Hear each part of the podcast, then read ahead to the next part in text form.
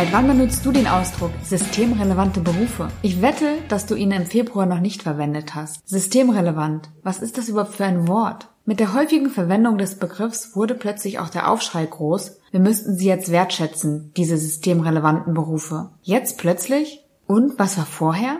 Seit Jahren wissen wir, dass es einen Engpass in der Pflege gibt und ein noch viel größerer auf uns zukommt. Was wurde getan? Nicht viel. Verkehrt ist der Aufschrei deswegen aber nicht. Nur, ob es mit ein bisschen Applaus von den Balkonen getan ist, ist eine andere Frage. Was ist Wertschätzung eigentlich? Fühlst du dich gewertschätzt bei dem, was du tust? Wertschätzt du, was andere für dich tun? Darum geht es in dieser Ausgabe von Mein nächster Job. Viel Spaß!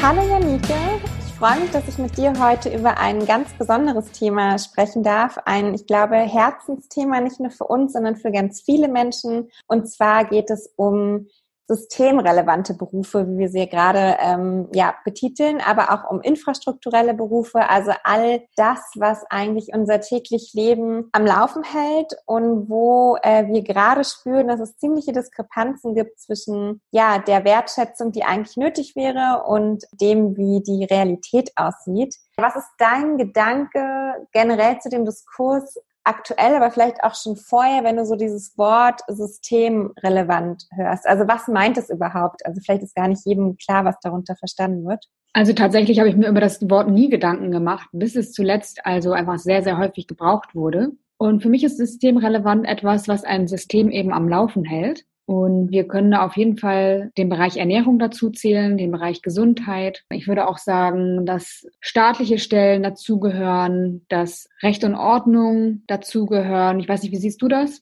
Ja, ich denke da eher aus meiner so persönlichen Sicht, wenn ich so meinen Tagesablauf mal von früh bis spät durchgehe, was ich da eigentlich brauche sozusagen. Und dann ist es alles auch im Bereich Mobilität, von A nach B kommen. Es ist, äh, falls ich mir den Fuß breche, ja, da schnell wieder auf die Beine zu kommen. Und natürlich auch, wenn ich mit meinen Großeltern telefoniere, dass ich weiß, sie sind gut aufgehoben, weil sie gerade im Pflegeheim sind. Also ich sehe das, wenn ich das für mich so durchspiele, eher aus so einer persönlichen Ebene. Aber ja, ich glaube, du meinst so prinzipiell die großen Themen, die wir einfach brauchen, ohne die eine Gesellschaft ja gar nicht funktionieren kann. Ne? Recht und ja, Ordnung, genau. Transport, Mobilität, Gesundheit, gesunde Ernährung. Und ja, Gesundheit ist gerade der Teil, den wir massiv spüren. Du hast da, glaube ich, ein paar interessante Gedanken und Zahlen zugefunden. Vielleicht wollen wir da mal kurz drüber sprechen. Ja, also es gibt ja diese eine Grafik. Ich glaube, jeder hat die gesehen, also dass Frauen gerade die Gesellschaft beziehungsweise das Land am Laufen halten. Und nach Angaben der Bundesanstalt für Arbeit äh, sind 76 Prozent der Beschäftigten in Krankenhäusern weiblich. Im Einzelhandel sind es 72,9 Prozent und in den Kindergärten und Vorschulen 92,9 Prozent. Also das sind die weiblichen Menschen, die sich darum kümmern, dass diese Themen am Laufen gehalten werden. Und das sind ja gerade die Themen, wo wir jetzt merken, man kann auf vieles verzichten, aber auf das nicht. Hm. Berufe, die gerade von Frauen einfach ausgeübt werden. Genau, also es sind ähm, ja sowieso die, was du gerade aufgezählt hast, die sozialen Berufe, die ja schon in der Schule eigentlich eher oft den Mädchen zugesprochen wird. Und da merken wir jetzt besonders, dass äh, ja die unser System sozusagen fördern. Aber ich würde das gar nicht, also man merkt das jetzt schon natürlich, dass da Frauen sind, aber ich würde das nicht nur rein auf die Frauen ähm, runterbrechen. Das Thema auch infrastrukturelle Berufe, so haben wir es bei Zukunftsbar auch schon vorher immer versucht zu fokussieren, hat ja auch Felder wie Logistik, wie Handwerk, Elektrizität und so weiter. Da sind wahrscheinlich eher noch immer mehr Männer als Frauen und auch das sind systemrelevante ähm, Berufsgruppen sozusagen. Von daher finde ich, jetzt das reine Runterbrechen auf die Frauen schon wieder so ein bisschen, hm, muss man gucken, es sind halt einfach zwei völlig zu differenzierende ähm, Diskurse, die wir da führen müssen. Ne? Zum einen ist es das Thema Frau, was in ja meist solchen Berufen arbeitet, wo es wenig zu verdienen gibt, schwierige Arbeitszeiten, schwere Arbeit auch körperlich und dann das noch verbinden mit Haushalt und Kinderbetreuung, vor allen Dingen jetzt, wenn man irgendwie Kinderbetreuung äh, in der Notkita und die eigene Kinderbetreuung zu Hause noch in Einklang bringen soll, das ist ja fast nicht möglich. Aber ich würde das nochmal trennen von dem Diskurs, dass wir generell mal darüber sprechen sollten, was für Berufe brauchen wir in der Gesellschaft, die quasi auch statisch sind, was sind wirklich Bullshit-Berufe und was sind halt so Berufe, die wir natürlich auch brauchen, links und rechts, auch äh, wenn nicht den Showmaster braucht man, weil er uns irgendwie auch mal ein Lächeln ins Gesicht zaubert. Aber wie steht es im Verhältnis zu dem, ähm, was wir den Menschen dann auch zahlen? Und da finde ich zum Beispiel ganz spannend, das ist in jedem Land relativ unterschiedlich auch. Also ich habe da von Günter Dück mal gelesen, das ist ein ehemaliger IBM-Manager und Mathematiker, aber auch Philosoph, der über ein Beispiel geschrieben hat in der Schweiz, wo ähm, Schweizer Taxifahrer relativ gut und viel verdienen im Vergleich zu Deutschland. Und das Argument des Taxifahrers war dann, ja, ihr braucht mich doch, ne? Also ihr braucht doch jemanden, der Menschen von A nach B fährt. Äh, noch sind die autonomen Autos nicht da. Und ihr braucht jemanden, der, auch wenn irgendwie mal das Google Maps versagt, irgendwie weiß, was sind eigentlich die kürzesten Routen von A nach B. Und das fand ich ein ganz, ganz schönes Beispiel und ähm, hat mich eigentlich krass dazu gebracht, mal zu überlegen, was sind denn wirklich die Berufe, denen wir viel, viel mehr Wertschätzung entgegenbringen müssten, vor allem finanziell, weil wir ohne die einfach wirklich nicht klarkommen würden. Da habe ich noch mal eine Frage an dich. Und zwar hattest du unterschieden zwischen systemrelevant und infrastrukturelle Berufe. Mhm. Wie machst du da die Unterscheidung? Also was zählt zu welcher Gruppe? Also ich glaube, infrastrukturell ist nochmal ja, ein Wort, was sehr speziell ist auf die Wirtschaft, die Stadt, ist quasi die Hülle am Laufen lassen. Ne? Also dieses deutsche, wenn man sich Deutschland jetzt als ein Skelett vorstellt, dann ist es so die Infrastruktur, die da drunter liegt. Äh, in der Städte ist das alles zum Thema Abwasser. Man unterscheidet da aber in Technik, Grün und in menschlich, also drei Ebenen sozusagen. Während systemrelevant, da reden wir dann von den einzelnen Systemen, Pflege, Schule, Gesundheit und so weiter, wo dann ja wahrscheinlich nochmal wirklich der Mensch mehr im Fokus steht und infrastrukturell ja relativ schnell auch ins Technische geht. Aber wir auch da, also ich hatte vorhin einen Bericht gelesen, was ist eigentlich alles systemrelevant? Und es wird Stück für Stück ergänzt, wo jetzt eben geschrieben wird, ja, es ist nicht nur die Krankenschwester oder der Supermarkt, sondern es ist auch die Logistik dahinter, weil wenn unsere Autobahnen verstopft sind und Lkw-Fahrer und Lkw-Fahrerinnen anfangen zu streiken, weil sie völlig überlastet sind, äh, dann kriegen wir nicht mehr genügend Lebensmittel oder ja wichtige Produkte in unsere Regale. Und das ist genauso so systemrelevant, aber wahrscheinlich eher auf einer infrastrukturellen Ebene, weil wir vielleicht damit nicht so richtig in Berührung kommen. Also vielleicht ist das so ein bisschen die Unterscheidung, dass man sagt, System, das ist das, was wir offensichtlich sehen, wo wir auch in Berührung mit sind und infrastrukturell halt so das, was so ein bisschen versteckt ist und wir immer für ja gegeben hinnehmen.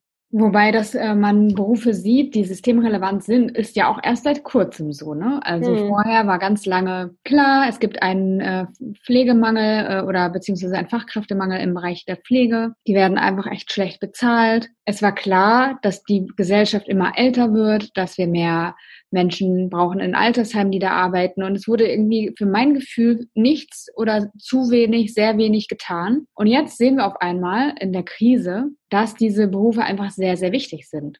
Ja, also als Sozialdemokratin ist es natürlich ein Thema, was mich schon lange beschäftigt. Da gab es ja auch vor ein paar Jahren schon mal ähm, eine spannende Auseinandersetzung mit einer ja, Frau, die als Pflegekraft, ich finde auch das Wort immer so schlimm, also warum Kraft, warum sprechen wir nicht von Menschen, also oder Pflegepersonal, arbeitet. Und ich glaube auch eine, die, ich war, war sie im Putzen oder Pflege, also eins von beiden, ähm, wo sie ja relativ stark darauf aufmerksam gemacht hat, dass, also in der SPD war das zum Beispiel, dass da zu wenig getan wird Genau, aber ich meine, man muss ja auch überlegen, wo kommt denn das so ein bisschen her? Also man kann natürlich immer sagen, die Politik muss da mehr unterstützen, muss da mehr fördern und so weiter, muss vielleicht gewisse Dinge auch, keine Ahnung, wieder verstaatlichen, damit sie eben nicht dem freien Markt unterliegen. Du hattest da, glaube ich, von Macron auch so ein schönes Beispiel gebracht, was du uns ja gleich mal erzählen kannst. Aber ich glaube, wir müssen auch bei uns selbst mal anfangen, vielleicht auch in der Schule. Also welche, wenn wir wollen, dass möglichst viele Menschen auch in dem Bereich arbeiten, zum Beispiel, ähm, weil der Fachkräftemangel kommt ja nicht nur durch durch das wenige Gehalt, sondern auch, weil die Berufe als nicht besonders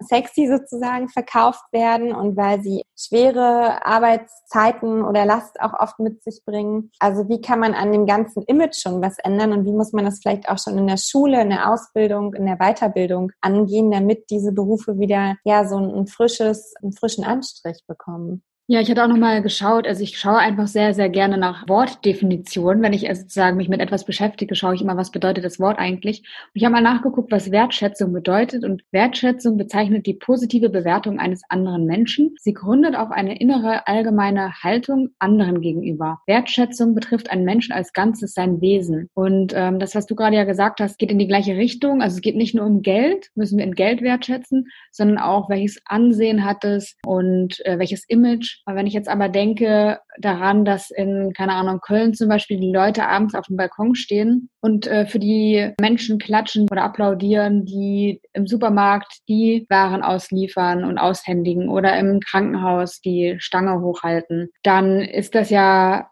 etwas, was das Image betrifft, also dass die Wertschätzung für die Arbeit, dass die Arbeit gesehen wird, der Wert wird gesehen dieser Arbeit, aber ich habe auch einen Beitrag gelesen von einer Krankenschwester, die sagt, schiebt euch euren Applaus einfach in den Arsch. ähm, ja. Um das mal so plump zu wiederholen. Aber davon kann ich mir halt auch nicht die Miete bezahlen. Ne? Und das finde ich hat auch was. Wow. Naja, also auf jeden Fall. Ähm, es gibt jetzt, glaube ich, diesen 1500 Euro Bonus ähm, einmalig. Man muss natürlich gucken, das System kommt jetzt gar nicht so schnell hinterher, die Wertschätzung finanziell so aufzuwiegen, wie wir es jetzt mit dem Klatschen schon am Fenster machen würden. Also das braucht einfach noch ein bisschen Zeit. Aber ich zum Beispiel habe mir dann irgendwie, ich weiß gar nicht warum, ich habe vorhin meinen Lohnzettel in der Hand gehabt, weil ich da mit der Krankenversicherung das klären musste und habe dann gesehen, meinen Anteil zur Pflegeversicherung und ich habe da jetzt schon einen anderen Blick drauf. Ne? Vorher ist man ja so knaserig traurig und sagt so, oh, schon wieder Steuern und hier und tralala. Und das auch zu feiern und da muss die Politik vielleicht auch so ein bisschen noch das Image verbessern. Hey, yay, ich zahle gerne meine Steuern, ich zahle gerne diesen Pflege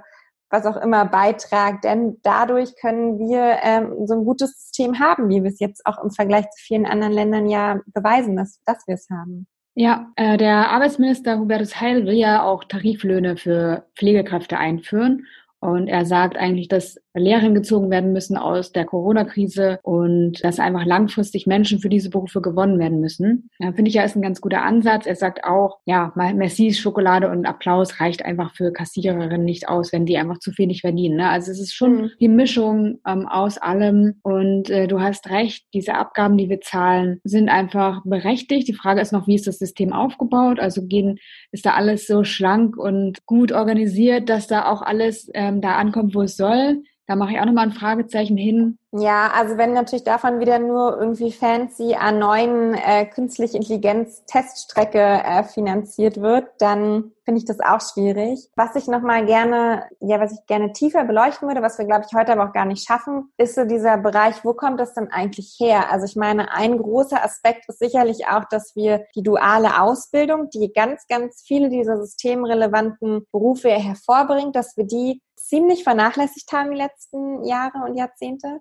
Genauso auch natürlich zu fragen, ich habe den Film Die Stille Revolution ja gesehen, ne? Und da war so ein schönes ähm, Beispiel oder eine Aussage, Arbeit kann gar nicht entlohnt werden. Das heißt, was wir gerade machen, ist uns aufhängen daran, du verdienst umso mehr, je weiter du in der Karriereleiter bist und Verantwortung, Führungsverantwortung du hast, was auch stimmt. Also ich glaube schon, dass du kognitiv ein bisschen anders belastet bist, wenn du irgendwie eine Führungsaufgabe hast oder einen Laden komplett alleine schmeißt. Gleichzeitig zu sagen, ja, nur weil ich irgendwie einen gewissen Schein mit einer theoretischen Wissenskompetenz habe, ähm, verdiene ich mehr, als wenn ich meine praktische Erfahrungskompetenz habe. So, ne? Das eine verdient mehr Geld als das andere. Äh, das finde ich irgendwie nicht fair. Und ich glaube, da kommt auch das Problem schon her. Da sind wir schon wieder bei diesem Akademisierungswahn sozusagen, dass wir auch da ja bestimmte Berufe komplett vernachlässigt haben oder auch für uns selbst Dinge zu viel gefeiert haben, die eigentlich gar nicht feierwürdig wären. Ne? So Manager-Titel XY und äh, dann findet man sich cool.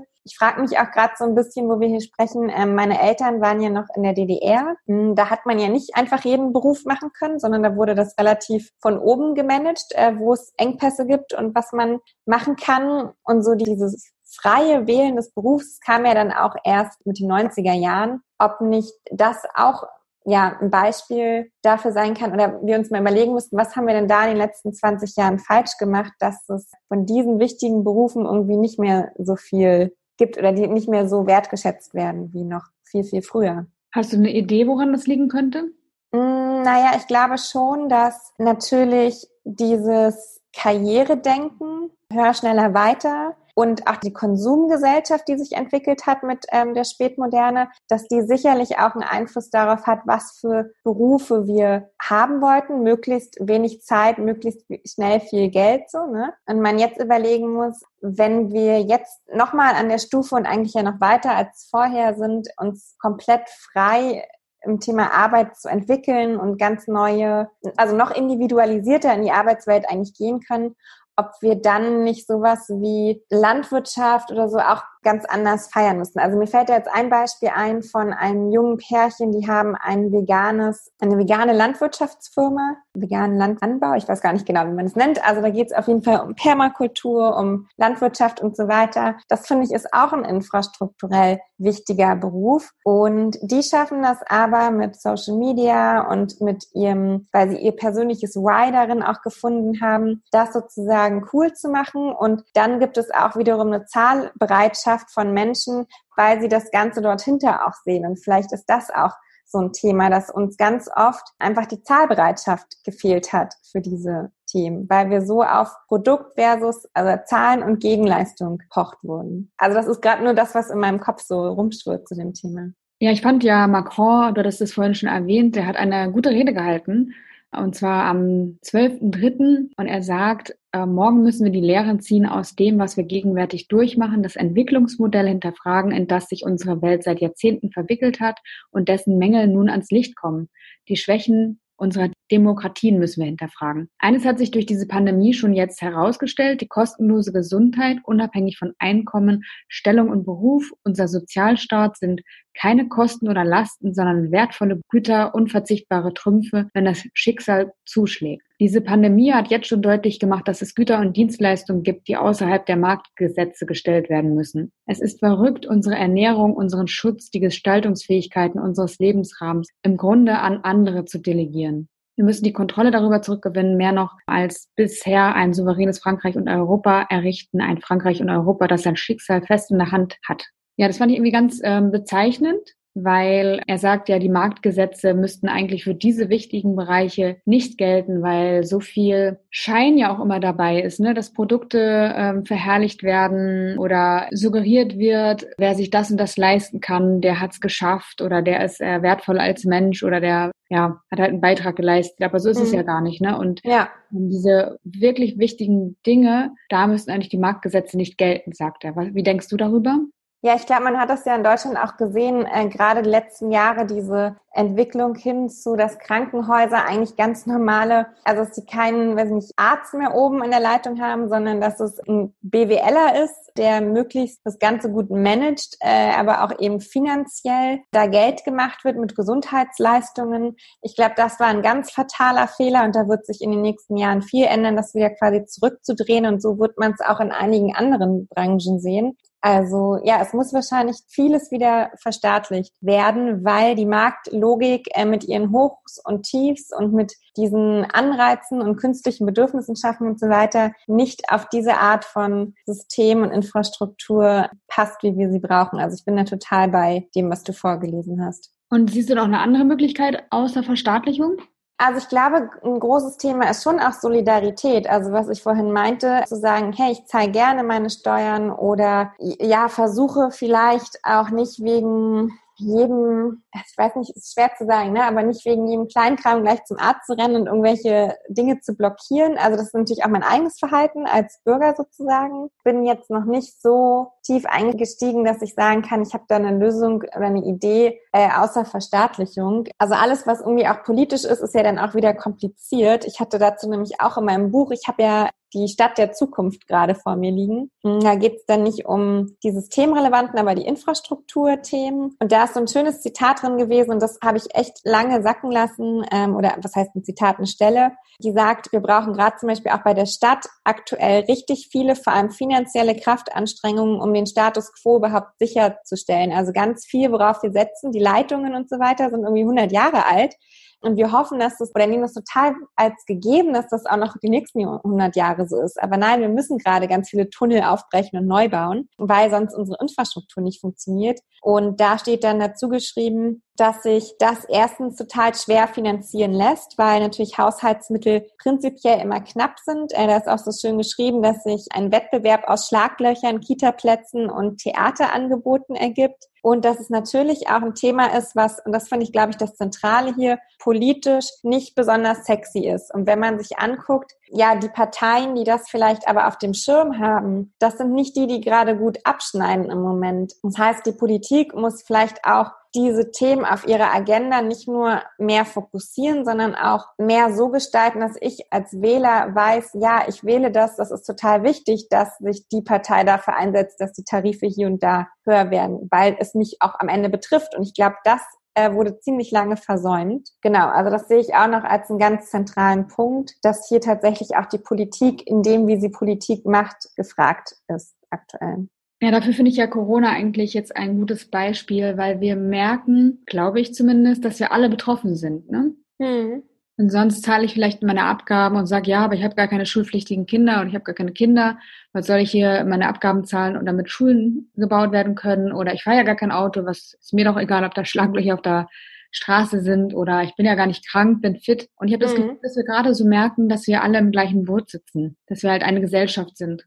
Ja, und dass viele, die vielleicht auch vorher für den absoluten Liberalismus und Freiheit waren, dass die jetzt natürlich vielleicht auch von den Soforthilfen profitieren und merken, wow, es ist ja vielleicht doch ganz gut im Sozialstaat zu leben. Ja, also das müssten wir eigentlich viel besser feiern und wir sehen ja, dass wir im Vergleich zu vielen anderen Ländern damit eigentlich auch ganz gut fahren. Jetzt könnte man sich natürlich nochmal fragen, warum zum Beispiel in der Schweiz oder in Skandinavien diese Berufe viel, viel mehr angesehen sind und da vieles besser läuft. Also da muss man ja auch nicht immer das Rad neu erfinden, sondern sich einfach angucken, ja, was ist da anders sozusagen. Ne? Aber ich glaube auch, weil das schon auch echt ein wichtiger Punkt ist, dass man doch wieder auch in die Schule gehen muss und gucken. Weil wenn ich mich zurückerinnere, und ich meine, es ist ja auch bei Zukunftsbau unser Thema, ähm, diese kognitive Schlagseite, die das Schulsystem hat, immer auf äh, rein Wissensberufe und so weiter zu gehen, aber dass ich als junger Mensch eigentlich nie mehr mit dem Thema Sozial, Handwerk und so weiter auch beruflich in die Berührung komme, das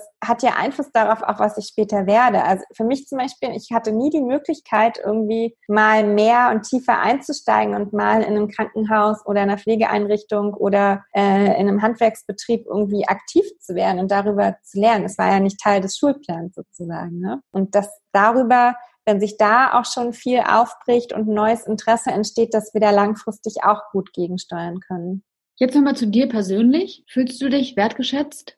Mm, ich muss sagen, dass ich, ich hatte, glaube ich, vor zwei Wochen mit Geil Montag, äh, einem anderen Podcast, eine Aufnahme und war zu dem Zeitpunkt ziemlich, ja, down, würde ich mal sagen, weil ja bei uns natürlich total viel in die Hose gegangen ist jetzt durch Corona und ich mich dann gefragt habe, bin ich überhaupt, also ich bin nicht systemrelevant in dem Sinne, wie ne, andere jetzt Berufe systemrelevant sind und habe mich dann aber gefragt, was ist denn dann eigentlich mein Beitrag? Also ist das eigentlich wichtig, was ich mache im Vergleich zu so vielen anderen? Oder ist das nur so fancy Zeug? Also von daher glaube ich, muss ich mir die Wertschätzung mir selbst gegenüber gerade so ein bisschen erarbeiten oder zurück holen, weil wir jetzt auch nicht in einem Bereich aktiv sind, äh, wo man direkt auch ein Feedback kriegt. Und ich glaube, wenn du halt auch in Berufen bist, wo du, ähm, und das ist ja auch das Thema Burnout und Zufriedenheit im Beruf, wo du aber immer regelmäßig auch ja Zufriedenheit von deinen Kunden, Patienten, wem auch immer zurückbekommst, dann ist das psychologisch ja auch was anderes, als wenn du nie so richtig weißt, ob das überhaupt ankommt. Also ja, es war jetzt eine ziemlich lange Antwort auf die einfache Frage, aber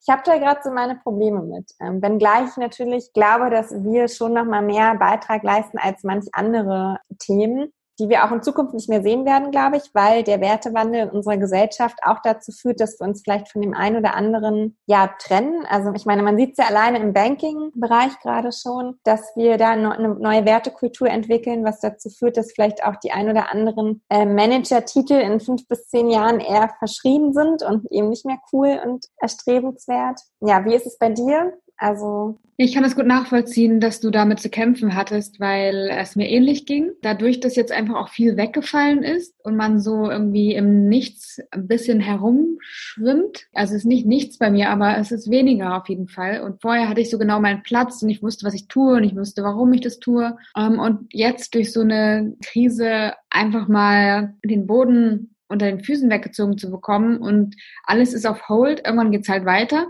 Da habe ich mich schon auch gefragt, ne, was, was mache ich eigentlich, warum mache ich das, was ich mache? Und ich habe jetzt neulich einen Online-Kurs gestartet, da sind einige Menschen drin, trotz allem, was mich total freut.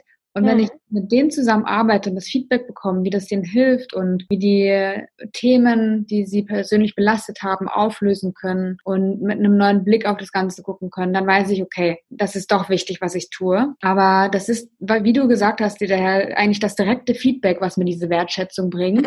Die ja. Arbeit, die ich leiste. Ähm, und wenn es keinen Kunden gibt oder keinen, mit dem ich arbeiten kann, dann gibt es natürlich die Wertschätzung auch nicht. Ne? Also ich bin ja. da schon auch abhängig. Also äh, in dem Fall hast du ja auch selbst beantwortet, was du vorhin äh, genannt hast als Beispiel mit der Krankenschwester, die sagt, es ist ja schön, dass sie applaudiert, aber das bringt mir auch nicht. Total, aber auf der anderen Seite, wenn wir in einem System mal wieder nicht so stark auf Effizienz gucken würden und wieder mehr auf den Menschen, dann wäre auch mehr Raum, dass man sich das Feedback einholen kann, dass man mit den Menschen sprechen kann und sich gegenseitig aufbauen und wertschätzen kann. Ne? Also das dafür ist ja gar kein Raum auch in diesem System, weil wir so krass auf Effizienz sind. Von daher finde ich, hast du ja gerade gesagt, dass es nicht immer nur um Geld geht, aber ich habe vor zwei, drei Monaten, glaube ich, auch einen Beitrag gesehen im ZDF, ich glaube dann der Wutbürger.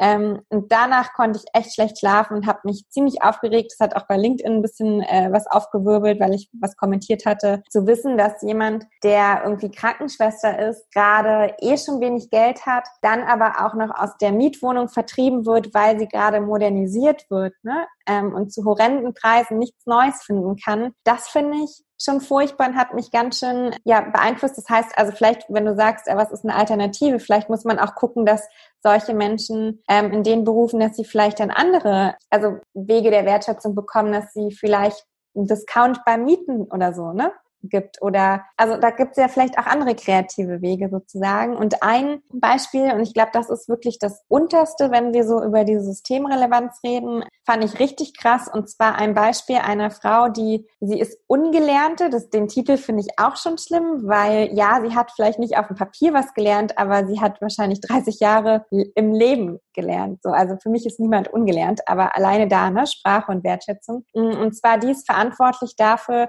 dass die Krankenhausbetten geputzt werden. Und das gerade jetzt, das ist ja so zentral. Natürlich braucht es nicht mega viel kognitive Brainpower und krass das Wissen über sonst was, aber ähm, jemand muss es machen und vielleicht macht es auch in fünf Jahren irgendwie ein Roboter, ne, der das cleant. Aber im Moment sind es noch Menschen und die brauchen wir. Und die auch als ungelernt darzustellen, irgendwie mit einem Hungerslohn nach Hause zu schicken, ähm, bei der Mietproblematik, das fand ich eigentlich ja ziemlich, ziemlich traurig und zeigt, dass wir da so viel in den kommenden Wochen und Monaten nachholen müssen. Ja, also ich finde auch, das Geld muss einfach zum Leben reichen. Und dann sind es einfach die menschlichen Kontakte, also die Wertschätzung, die wir uns äh, Gesicht von Angesicht zu Angesicht geben, mhm. wenn uns etwas gefallen hat. Und das, darum bemühe ich mich auch. Wenn, das habe ich irgendwann mal angefangen vor ein paar Jahren, wenn ich das Gefühl habe, etwas Positives sagen zu können, dann mache ich das auch. Also ich versuche öfter mal ein Kompliment zu verteilen ja. und merke, dass die teilweise wirklich so überrascht sind, total innehalten. Also auch einmal, ähm, als ich in der Uniklinik war, ähm, habe ich gesagt zu einer, ich weiß nicht mehr genau was, aber dass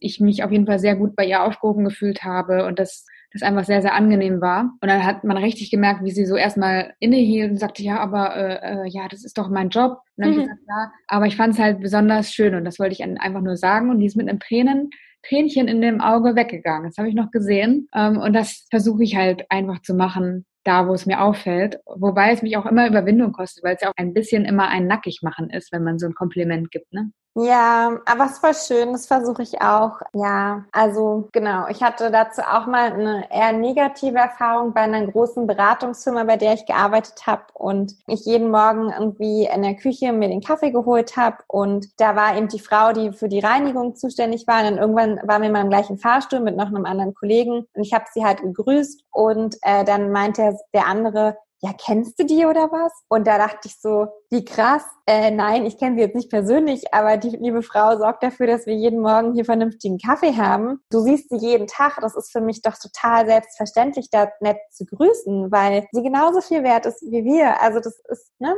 Wir alle sind, und ich glaube, das ist auch das Spannende an dem Wort System. Wir alle sind in einem System eigentlich gleich wert. So. Wenn das eine wegbricht, dann funktioniert das andere nicht. Wir sehen es an dem System der Natur, Und das müssen wir jetzt auch auf uns Menschen übertragen. Und vielleicht kann ja eine Idee sein, weil das hat natürlich bei mir auch die Kreativität angeregt mit Corona. Ich hatte mich dann auch so kurzerhand einfach mal drauf losbeworben, weil da gesucht wurde bei einem Supermarkt um die Ecke, falls sie noch jemanden brauchen, habe ich gesagt, so ja, könnt ihr mir schreiben, äh, helfe ich gerne. Zu überlegen, jeder von uns hat ja so zwei Seiten auch in sich, ne? Und vielleicht schafft man es ja auch, dass man künftig ja auch eine Arbeits, ein Arbeitsmodell schafft, wo man auch beides ausleben kann. Und die eine Hälfte ist vielleicht eher im systemrelevanten Bereich und die andere eher im kreativen, individuellen Bereich sozusagen. Aber man hat so Standbeine, äh, was der Wirtschaft ja auch eine andere Resilienz geben würde, ne? Und man kann irgendwie beides zusammenbringen. Das fand ich irgendwie auch eine ganz schöne Idee, weil ich merke, dass mir das auch eigentlich Spaß gemacht hätte. Also sicherlich ist es körperlich anstrengend, aber so, so ein paar Stunden oder immer, wenn man es braucht, finde ich das eigentlich ganz schön. Und es gibt ja da auch als letzten Punkt dieses Beispiel des genossenschaftlichen Supermarkts, wo es eben keine Angestellten gibt, sondern die, die Mitglied sind in dem Supermarkt, die müssen auch eine bestimmte Arbeitszeit ableisten. Und so sind alle mitverantwortlich und alle müssen auch mal ran. Und ich glaube, das ist ein schönes Prinzip, was man vielleicht noch auf viel mehr Bereiche und Branchen anwenden könnte. Das ist eine schöne Idee, die Arbeit aufzuzeilen in ähm, Arbeit, die ich äh, mache und äh, Arbeit, die ich natürlich auch mache, aber die systemrelevant ist. Also, dass man das so ein bisschen splittet. Habe ich dir eigentlich schon mal gesagt, Eileen, dass ich finde, dass du ganz oft wunderbare Ideen hast? Nee, aber es ist ein schönes Kompliment.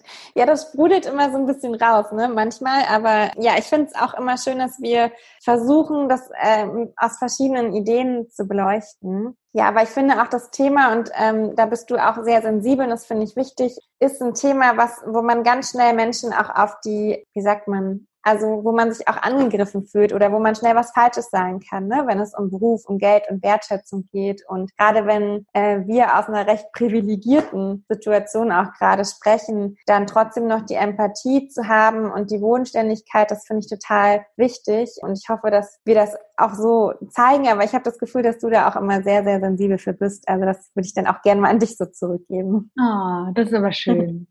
Und damit äh, würde ich sagen, beenden wir jetzt diese schöne Podcast-Folge. Danke, Eileen, dass du dabei warst. Wir hören uns in zwei Wochen wieder mit einem neuen spannenden Thema. Für heute war es das erstmal. Ich hoffe, dass du noch einen schönen Nachmittag hast und äh, sage bis bald.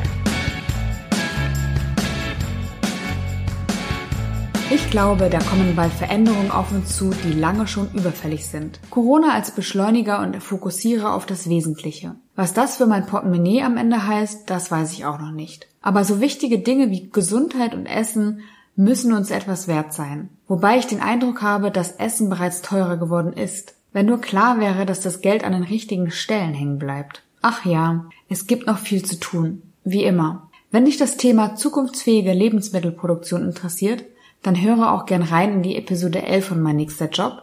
Da geht es um Aquaponik und den Hauptstadtbarsch. Was ist dir viel wert? Wofür möchtest du vermehrt Wertschätzung ausdrücken? Wir freuen uns auf dein Feedback zu unserem Podcast. Wenn du Themenwünsche hast, immer her damit. Und auch deine Bewertung oder Weiterempfehlung dieses Podcasts ist gern gesehen. Eine schöne Woche wünschen Eileen und Janike.